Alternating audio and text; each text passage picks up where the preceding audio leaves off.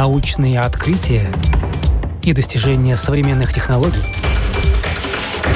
новости ведущих лабораторий и передовые разработки компаний. Программа «Новое измерение». Мы рассказываем о том, каким будет мир завтра – Искусственный интеллект – это та сфера, где одна голова хорошо, а две-три специализированные организации и научные институты лучше. И именно они могут существенно ускорить развитие прогресса.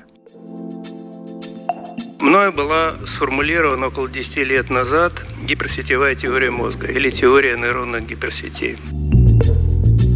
На три дня Балтийский федеральный университет имени Иммануила Канта стал местом, в котором обсуждали будущее нейронауки и смежных отраслей. Сюда съехались или присоединились по интернету известные ученые и исследователи с мировым именем из разных стран. Вы слушаете программу «Новое измерение». Меня зовут Яна Ермакова, и сегодня говорим о достижениях нейронауки. Нейронаука изучает химические, биологические и анатомические особенности, которые влияют на деятельность мозга и нервной системы. Так или иначе, нейронаука пересекается с самыми разными другими науками, областями знаний и понятиями. Это медицина, химия, психология, молекулярная биология, анатомия, физика, информационно-коммуникационные технологии и так далее, поясняет директор Института перспективных исследований мозга Константин Анохин. Нейронаука сейчас впервые за многие десятилетия или, может быть, даже века меняет своих партнеров и ориентиры. Нейронаука возникала как медицинская наука, диктуемая практическими целями хирургии, лечения неврологических, психических заболеваний. Сегодня крупной дисциплиной требующий от нейронауки новых достижений, новых знаний, становится искусственный интеллект. Это требование другого уровня, чем медицинские, другого характера. Это требование к принципам работы головного мозга, которые могут быть изложены э, алгоритмично, универсально и переложены на новое поколение систем искусственного интеллекта. Э, необходима поддержка, необходимо движение в эту сторону, необходимы новые силы. В мире сейчас крупнейшие страны имеют свои национальные программы исследования мозга. Общество нейронаук США насчитывает 50 тысяч человек. Общество нейронаук Китая, которое заявил э, исследование мозга своим приоритетом и вкладывает в China Brain Project больше, чем США, содержит всего 5 тысяч э, участников. Все мы слышали о картинах, музыке и текстах, которые пишет искусственный интеллект. Осенью прошлого года в газете The Guardian вышла колонка, полностью написанная искусственным интеллектом. Она начинается так «Я не человек, я робот». Искусственный интеллект, как часть машинного обучения, также имеет самое непосредственное отношение к нейронауке – Машинное обучение построено на идее, что системы могут обучаться на основе данных, выявлять закономерности и принимать решения с минимальным вмешательством человека. Система постоянно совершенствуется, и это и есть один из результатов трудов ученых, которые работают в данной сфере. Недавний Балтийский форум стал дискуссионной площадкой, где специалисты делились своими наработками в сфере нейронауки, искусственного интеллекта и сложных систем – Главной проблемой нейронауки Константин Анохин считает соотношение разума и мозга. Ее можно э, в веках прослеживать как проблема души и мозга, проблема разума и мозга, психики и мозга, сознания и мозга. Она носит название на разных языках э, немного отличающиеся, но суть ее, я прибегу к цитате, хорошо выражено Фрэнсисом Криком, который сказал, что с точки зрения э, истории всего человечества главный предмет исследования мозга состоит не в понимании и лечении медицинских заболеваний, каким бы важным это ни являлось, а в познании человеком истинной природы его души, кто он такой. И изучать мозг без изучения этой проблемы – это все равно, что изучать желудок без изучения пищеварения. Эти процессы составляют максимальную сущность, причинную сущность Э, структуры и функции головного мозга. Не случайно ученый процитировал своего коллегу Фрэнсиса Крика. Проблемой соотнесения разума и мозга тот занимался на протяжении последних 20-25 лет своей жизни и своими разработками внес большой вклад в науку. Крик вместе с английским физиком и молекулярным биологом Моррисом Уилкинсоном и американским биологом Джеймсом Уотсоном стали лауреатами Нобелевской премии по физиологии и медицине 1962 года за открытие структуры молекулы ДНК. Когда он уже э, был смертельно болен раком и прощался с Джимом Уотсоном, Уотсон рассказывал, что фразу, которую он сказал ему э, в прощании э, было, что нам так и не удалось пока разгадать двойную спираль мозга, имея в виду принципиальные механизмы, идею того, как происходит кодирование когнитивной информации, психических процессов на нейронном уровне. Э, по масштабу такая же проблема, как проблема генетического кода. Вслед за светилами научного мира Константин Анохин говорит о том, что для практического решения любых проблем, в том числе и в нейронауке, необходимы фундаментальные теории. Но, как оказывается, теории теориям рознь. Сегодня существует по подсчетам Human Brain Project около 30 миллионов публикаций научных в области изучения мозга, психологии и когнитивных функций. Каждый год 300 тысяч новых публикаций – в этом году будет 300, в следующем 300 тысяч. Прибавление еще десятка или нескольких десятков тысяч экспериментальных работ не сдвигает проблему. Поэтому стоит вспомнить то, что говорил Эйнштейн, что бессмысленно продолжать делать то же самое и ждать других результатов. Необходимы другие инструменты в нейронауке. И из области теоретической физики общие высказывания Эйнштейна ведут к тому, что это должно быть. Когда мы говорим, что понимаем совокупность явлений природы, таких как мозг э, или психика, мы имеем в виду, что мы нашли конструктивную теорию, которая охватывает их. И лишь теория решает, что наблюдается в экспериментах. По Эйнштейну теория должна отвечать ряду требований. Первое и основное – фундаментальная теория должна охватывать максимум феноменов. Что это значит для нейронауки? Это означает, что теория мозга должна быть теорией мозга человека, она должна быть теорией мозга животных, она должна быть теорией мозга любой системы, которая обладает мозгом, и должна быть теорией, которая охватывает разные функциональные проявления мозга. Это с одной стороны.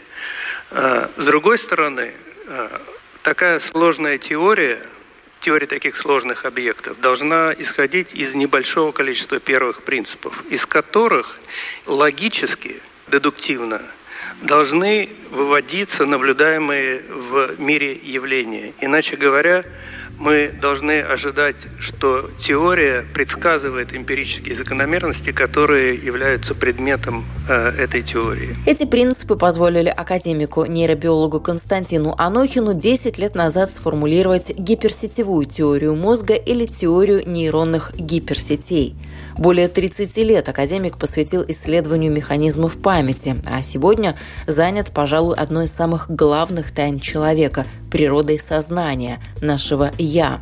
Разгадывать эту тайну помогают новые методы нейронауки и технологии, которые проникают в недоступные ранее механизмы головного мозга. Правда, необходимо сделать оговорку, что заглянуть в мозг человека можно только в редких клинических случаях, когда на мозге проводятся нейрохирургические операции. Во всех остальных случаях приходится изучать мозг животного.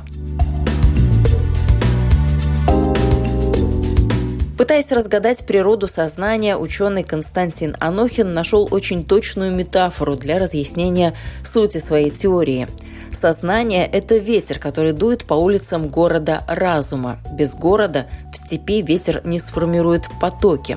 Так Константин Анохин видит работу мозга, и об этом говорит его теория нейронных гиперсетей. Ее структура состоит из трех частей. Первая – концептуальная часть. Она описывает как раз эти первые основные базисные принципы, фундаментальные, свойственные для любой системы, которую мы называем мозгом. И выводящие из них, в частности, на этом концептуальном уровне, свойства разума и психики. А вторая э, часть теории, модельная, это формальная. Это Э, наполнение теории большим содержанием и переход к математической формализации.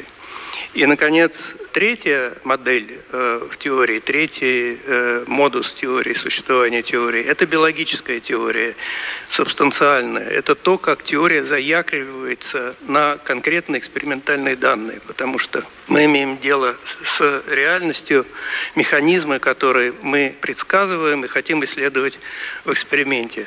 Как писал э, Эйнштейн, только теория – позволяет понять, что мы наблюдаем в эксперименте. Это новый модус работы э, любой дисциплины, когда теория ведет эксперименты, а не эксперименты ведут к теории. Дальше Константин Анохин уходит в специфические сугубо научные вещи, мало понятные людям, не связанным с нейронаукой. Но если его теорию применить на практике и объяснить на простых примерах, то наука о мозге уже сегодня способна распознавать некоторые мысли отдельно взятого человека. Например, даже на данном витке развития науки можно понять, чей образ человек представляет – актрисы Холли Берри или же матери Терезы. Такие разработки неоценимы в медицине и уже сегодня могут спасти жизнь. ФМРТ э, у девушки э, которая, английской девушки, которая попала э, в автомобильную катастрофу, возвращаясь с вечеринки, и получила тяжелую травму мозга. И впала в кому. И э, в мире десятки тысяч пациентов э, с такими травмами, находящиеся в коме, есть э, огромная проблема, как долго держать пациента, надеясь, что он выйдет из комы, а когда отключить системы жизнеобеспечения, по сути, прекратив жизнь человека. Известно по статистике, что количество ошибок, делающихся во время таких решений, очень высоко, около 40%. Нужны методы, которые позволили бы объективно понять, есть ли там кто-нибудь в э, мозге у этого несчастного человека – который потерял способность общаться с внешним миром. Шефство над пострадавшей взяла группа английских и бельгийских ученых. Они поместили девушку в функциональный магнитно-резонансный томограф. Она не реагировала ни по каким медицинским клиническим э, тестам на внешние сигналы. То есть считалось, э, находящейся в глубокой коме, и стоял вопрос, э, не нужно ли прекратить э, ее жизнь. Дальше они провели э, ряд тестов. Они просили, например, они разговаривали с девушкой в тот момент, когда регистрировалась активность э, ее головного мозга. И просили, например, подумать о каких-то текстах. И оказывалось, что в этот момент начинали загораться области э, мозга, которые связаны со специализацией относительно языка. Дальше они просили ее представить себе, что она ходят по комнатам своего дома и начинали загораться области мозга, которые гиппокамп и другие, которые связаны с пространственной навигацией. А, а дальше она была э, большой любительницей тенниса, и они попросили ее представить э, себе, что она играет на теннисном корте. И у нее активировались мозг, области мозга, которые связаны с планированием, осуществлением моторных актов. Это говорит о том, что первое, в действительности она находилась в сознании, только не имела связи с э, окружающим миром. А второе, что по активности мозга у нас есть, пускай и грубые, но способы понять, какой ментальной деятельностью э, занимается э, нервная система. И это получило э, некоторое время назад название либо mind reading, либо brain reading. Это, кстати, интересное э, место, где видно, что в современной нейронауке начинают перекрещиваться понятия разума и мозга, потому что переменно называют одну и ту же технологию э, разным Э, образом. Понимание и большее представление о том, что же происходит в голове и теле человека, дает развертка коры головного мозга.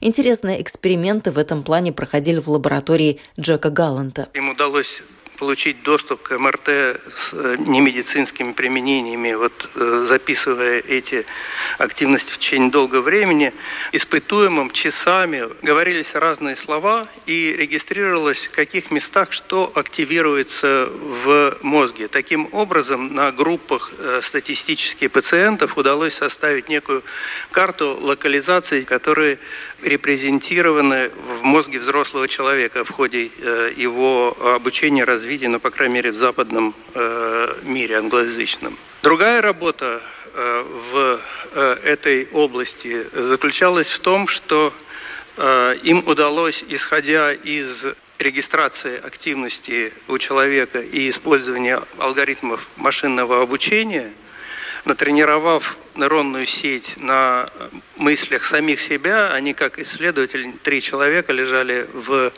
э, сканере и часами регистрировали э, то, как работает их мозг при предъявлении разных клипов из интернета. Э, создать систему, когда в отмет на то, что видит теперь другой испытуемый, не один из тех, кто участвовал в тренировке, система и алгоритм сеть пытается восстановить по активности исключительно мозга то, что ей кажется, видит субъективно данный э, человек. Другая группа ученых уже из Японии пыталась с помощью машинного обучения расшифровать сны. Исследователи регистрировали активность мозга спящего человека. Периодически испытуемого будили и спрашивали, что он видит во сне – Ответы и рассказы ученые сопоставляли с прогнозами компьютера, который должен был предсказать отдельные части сна или же образы. Для грубых ситуаций видит ли э, человек во время сна в этот момент мужчин или женщин, группу людей или одного человека, это начинает работать, иллюстрируя то же самое. С нами ученые не ограничились. Проводились также эксперименты, как реконструировать речь на основе активности головного мозга. Выглядят, правда, такие эксперименты несколько жутковато. Человек сидит на стуле в шапочке с регистраторами и датчиками. К такому головному убору тянутся еще и провода. Чем-то это напоминает картинки смертной казни на электрическом стуле. Но нет, эксперименты мирные и оказывают посильную помощь науке. Данном случае это уже не ФМРТ, ЭГ, а решетка, сетка э, электродов, которые накладываются непосредственно э, на мозг э, в случае пациентов, страдающих эпилепсией, то есть имеют более близкий контакт и точную регистрацию. И это позволяет сейчас опять вновь системами искусственного интеллекта реконструировать речь то есть по активности мозга э, искусственно воспроизводить то, э, что даже без артикуляции гортанью э, планирует сказать человек. Ну и как после этого не верить в науку, в то, что она творит чудеса и предлагает принципиально новое качество жизни? Продолжая разговор о загадках и тайнах мозга, Константин Анохин предлагает посмотреть на отдельную нервную клетку. С одной стороны, она обладает всеми свойствами биологической клетки. У нее может быть много отростков, но она содержит э, ядро, э, гены, ДНК, РНК, белки, мембраны, органеллы. Это часть нашего биологического организма. Но с другой стороны, если мы посмотрим на то, что она делает, кодирует – в ее жизни, не мертвой клетки, то оказывается, что эта клетка способна кодировать мысли, чувства, восприятие, как, например, реагировать избирательным образом на фотографии или изображение одного конкретного человека. Как нейроны головного мозга делают это? Это микрокод. И такие исследования были э, пионерски начаты в 60-е годы в институте и лаборатории Бехтеревой, лаборатории нейрофизиологии человека, где э, по медицинским показаниям людям вживлялись в мозг э, электроды, но одновременно происходила регистрация активности нейронов головного мозга у бодрствующего человека через эти электроды. Это были очень грубые электроды, и Позже в э, ряде центров э, нейронаучных мира были разработаны другие подходы, например, такие, как в э, группе Ицака Фрая в Университете Южной Калифорнии, когда к этому толстому электроду, э, с клиническими показаниями толщиной более миллиметра, на кончик его насаживаются тончайшие э, нехромовые провода, толщиной около 40 микрон, которые способны регистрировать активность мозга у этого пациента, бодрствующего пациента, пока он находится на диагностическом обследовании медицинском, э, чаще всего по поводу эпилепсии в клинике. Если такому пациенту показывать самые разные фотографии людей, пейзажей, животных и регистрировать в этот момент активность головного мозга, то оказывается, что нейроны избирательны в том, как они откликаются на изображение – они реагируют на концепты. Например, изображение одного и того же человека утром за чашкой чая, днем в окружении коллег, вечером на концерте или же картинкой на дружеском шарже мозг воспринимает по-разному, в зависимости от цветового фона, количества других предметов на фотографии и еще сотен других параметров и условностей. Это э, исследование на пациентах э, американских. Наш мозг хранит и кодирует и образы других людей. А, один из первых э, нейронов, который был зарегистрирован и стал знаменитым, как нейрон Дженнифер Энистон этой группы Родриго э, Квейн Кероги э, э, и других вместе с Ицаком Фраем и Кристофом э, Кохом, активируется на изображение Э, актрисы Дженнифер Энистон. Этот же эксперимент провели и на изображении актера Марка Хэмилла, который играл Люка Скайуокера, одного из главных персонажей вселенной «Звездных войн». Выяснилось, что активирует нейрон не только само изображение Люка Скайуокера, но также и второстепенные части картинки. Э, этот нейрон активируется не только на лицо, но и на надпись э, на экране Люк Скайуокер и на э, звуковое произнесение искусственным компьютерным голосом, мужским или женским, слов Люк Скайуокера. Более того, он активируется и на йоду. И на самом деле оказалось при дальнейших проверках разных изображений, что это нейрон рыцарев джедаев вообще. То есть среди персонажей «Звездных войн» он активируется только на э, э, рыцарев джедаев, но не другие э, но не других героев «Звездных войн». Ошибаться – это часть человеческой природы. Наш мозг хоть и работает как компьютер, но нет-нет, да и даст сбой.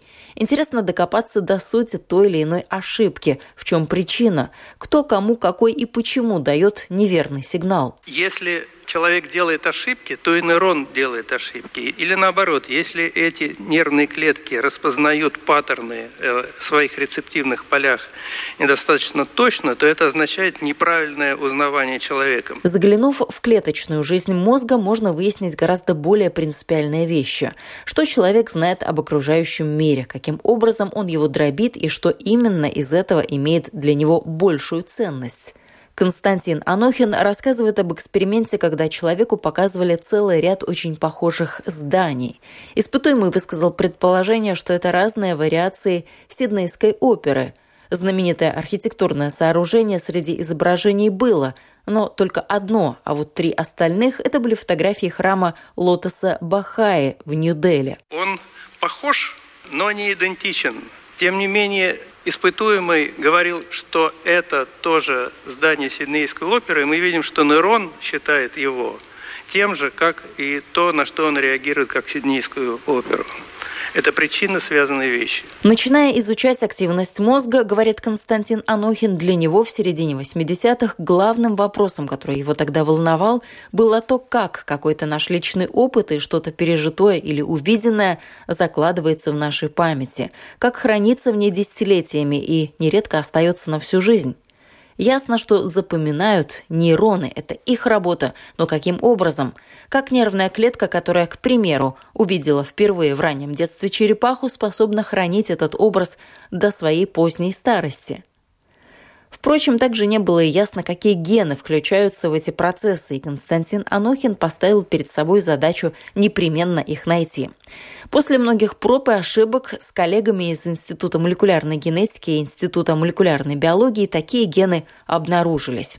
Но, оказывается, стоит прервать эту цепочку или работу буквально одного лишь гена, и мозг потеряет способность запоминать что-то на долгое время – это открытие привело далее ко многим важным выводам в молекулярной биологии памяти. Соседние нейроны имеют обычно разную когнитивную специализацию. Вот э, нейрон, активировавшийся на образ э, Хали женщины-кошки и Хали Берри, а соседний э, рядом с ним нейрон, записанный с другого электрода в этом пучке, активировался на образ матери Терезы. Поскольку ясно, что плотность залегания нейронов очень высока, и в кубическом миллиметре коры головы головного мозга человека около 70-100 тысяч нейронов, то усреднение на ФМРТ и есть тот предел, который не дает детально, на самом деле, считывать состояние когнитивное у человека, не имея достаточного разрешения. Расчеты также показывают, что э, число нейронов для отдельного субъективного образа височной доли коры мозга человека, то есть, например, вашей бабушки, здание Эйфелевой башни, около 2-5 миллионов. То есть это не один нейрон, это большая группа. Поэтому речь идет с одной стороны о коге, когнитивной группе, их совокупная активность позволяет человеку ощутить этот образ и отреагировать правильным образом. Но с другой стороны, она состоит из специализированных клеток, и мы должны понять клеточные молекулярные механизмы, как каждая из них становится такой. Сделать это и исследовать э, молекулярные закономерности, синаптические закономерности этого процесса в мозге у человека нельзя. Но, слава богу, это общий феномен.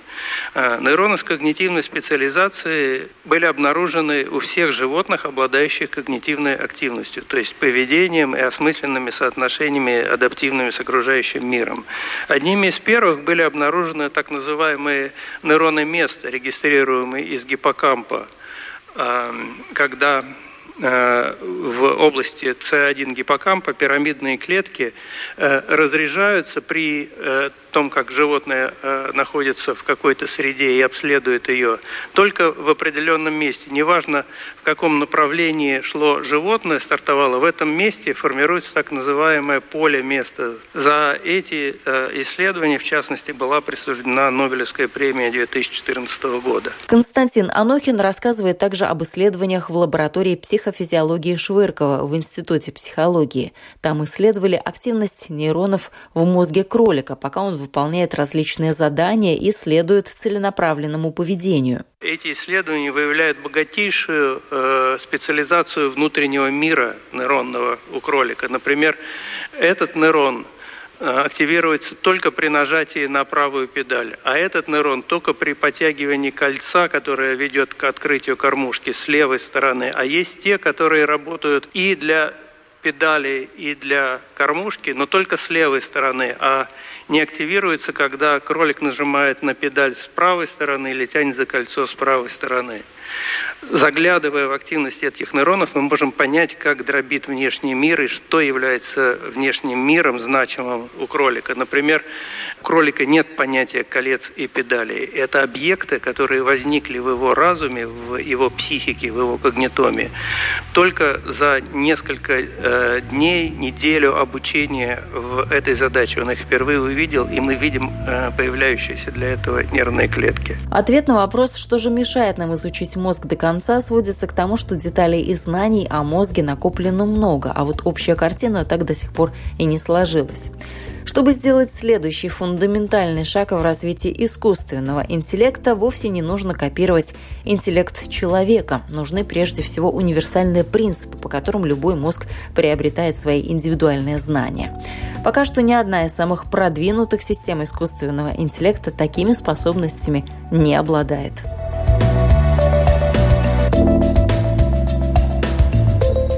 Чтобы исследовать мозг человека, немало экспериментов проводилось на животных. Все потому, что можно выявить похожие закономерности, что и с мозгом человека. Если у вас есть собака или кошка, знайте, в их мозге тоже существуют нейроны, которые отвечают за образ хозяина, за события в жизни самого животного и за многое-многое другое.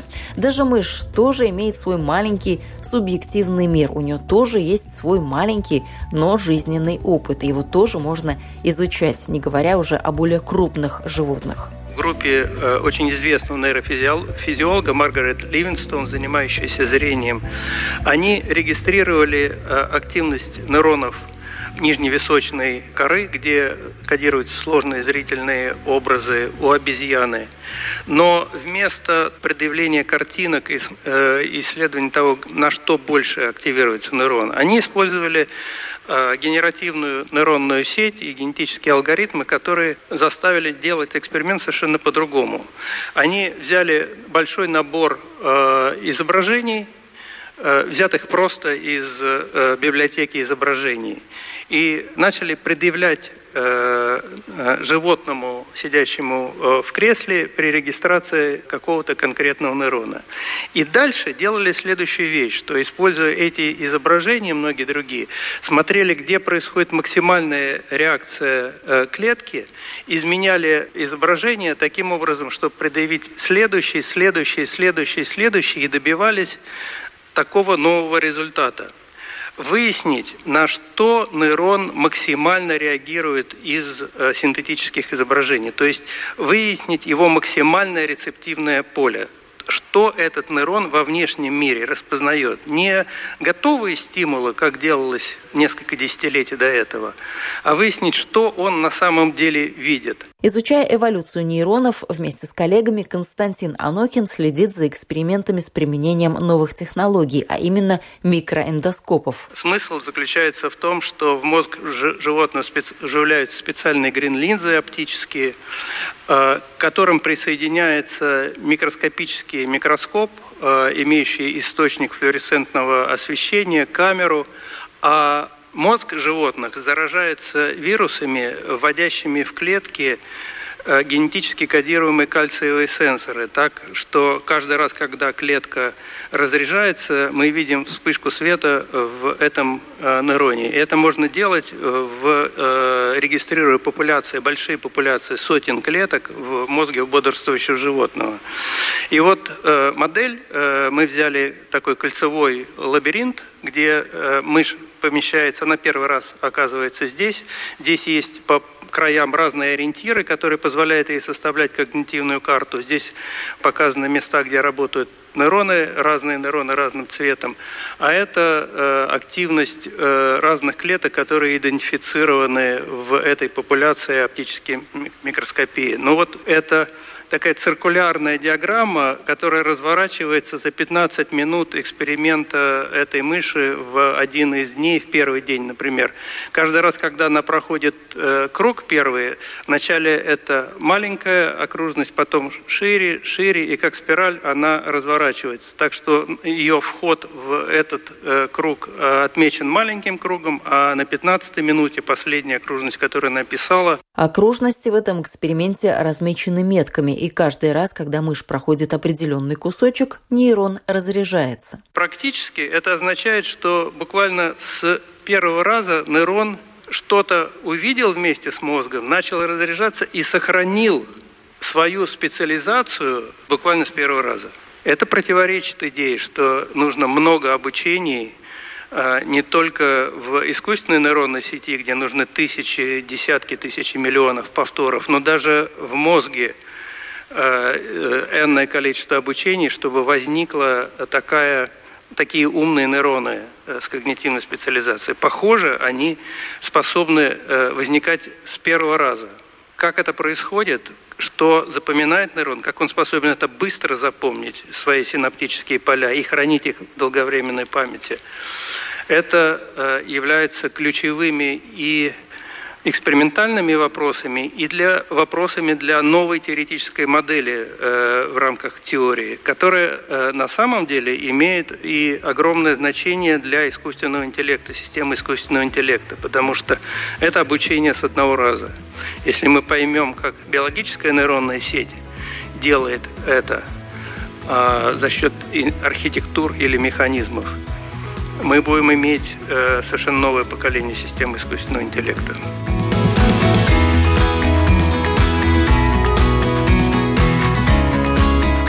Несмотря на то, что сегодня нам доступны самые разные научные инструменты и передовые технологии, а человечество накопило немало знаний как в естественных науках, так и в гуманитарных, человеческий мозг по-прежнему остается для ученых самой сложной и малоизученной областью. Исследования последних десятилетий показали, что существует огромное количество типов нейронов, и чем глубже мы погружаемся в эту область, тем больше новых типов находим.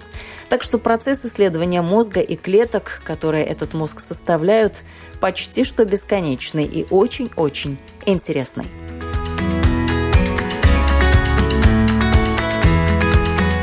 Напомню, о тайнах мозга в программе «Новое измерение» сегодня рассказывал академик-нейробиолог Константин Анохин. Я, Яна Ермакова, на этом с вами прощаюсь, но ненадолго, ровно на неделю. До встречи и всего самого доброго.